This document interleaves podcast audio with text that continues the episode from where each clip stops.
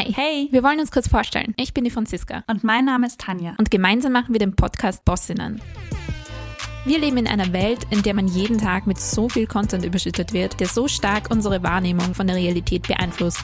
Und um ehrlich zu sein, die meisten dieser Inhalte auf Social Media oder in welchen Medien auch immer tragen nicht gerade dazu bei, dass man sich als Frau empowered fühlt. Genau, dabei ist alles nur eine Frage der Perspektive. Wir haben Zugriff auf so viele Informationen und müssen deshalb selbst filtern, welche Stories für uns als junge Frauen die richtigen sind und wie wir diese wahrnehmen. Deshalb haben wir beschlossen, die Sache selbst in die Hand zu nehmen und uns auf die Suche nach solchen Geschichten zu machen. Wir wollen primär eines, uns gegenseitig inspirieren und vielleicht auch euch. Jede Episode widmen wir deshalb einer starken Frau und ihrer Geschichte. Dabei ist es egal, ob es um eine weltberühmte, unbekannte, aktuelle oder historische Frau geht. Wir erzählen einander die Lebens- bzw. Erfolgsgeschichte dieser Frau und reden dann über alles, was uns dazu einfällt, was wir von ihr lernen können und vor allem, was wir an ihr feiern.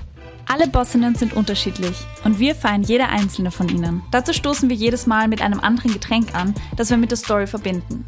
Also, hol dir eine Flasche Sekt, Wein, Bier, Tee, Kaffee oder womit auch immer du heute feiern willst und hör doch einfach mal rein. Und damit du weißt, wie sich das so anhört, kommt hier ein kleiner Sneak Peek.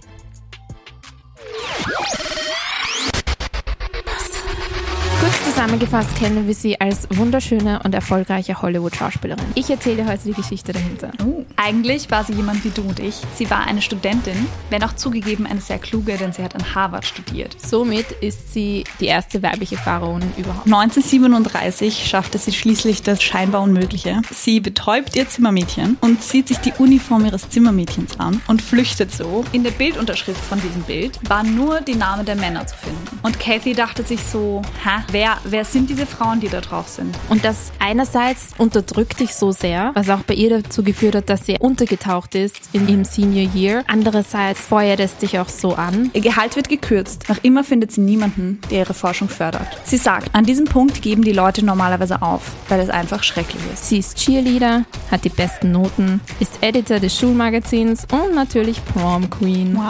Aber auch ihre Wahl zur Prom Queen war nicht ohne Drama. Und das hat Kathy irgendwie ziemlich aufgeregt und dann dachte sie sich, okay, dann werde ich daran etwas ändern, wenn sonst niemand etwas daran ändert. Ich wollte dich fragen, welche Gefühle fühlst du gerade nach dieser Story? Ich bin richtig happy, dass sie das geschafft hat. Ich gönne ihr das einfach, dass die Männer einfach so garstig zu ihr waren und sie ihnen das einfach zurückzahlen kann. Gab es in deinem Leben schon mal eine Situation, wo du das Gefühl hattest, du musst dein Äußerliches verändern, einfach um mehr Kompetenz auszustrahlen oder um respektierter zu werden? Glaubst du, dass wir Schönheit mit Frauen verbinden? Weil das heißt ja oft, das ist das schöne Geschlecht quasi. Und daher Schönheit mit Dummheit verbinden, weil wir Dummheit mit Frauen verbinden. Da muss man halt auch fair sein. Als Frauen gibt es so viele Bereiche, wo wir wirklich diskriminiert werden und die ganze Zeit wurden, was einfach schon eine ewig lange Geschichte hat. Da hatten wir oder da hatte ich jetzt Vorurteile. Wir sehen in manchen Dingen vielleicht Sexismus, was eigentlich ganz normal ist. Ich denke, es ist ein Zusammenspiel aus vielen Faktoren. Ich glaube nicht, dass die Werbung alleine das dorthin gebracht hat. Die Frau ist finanziell heutzutage so unabhängig.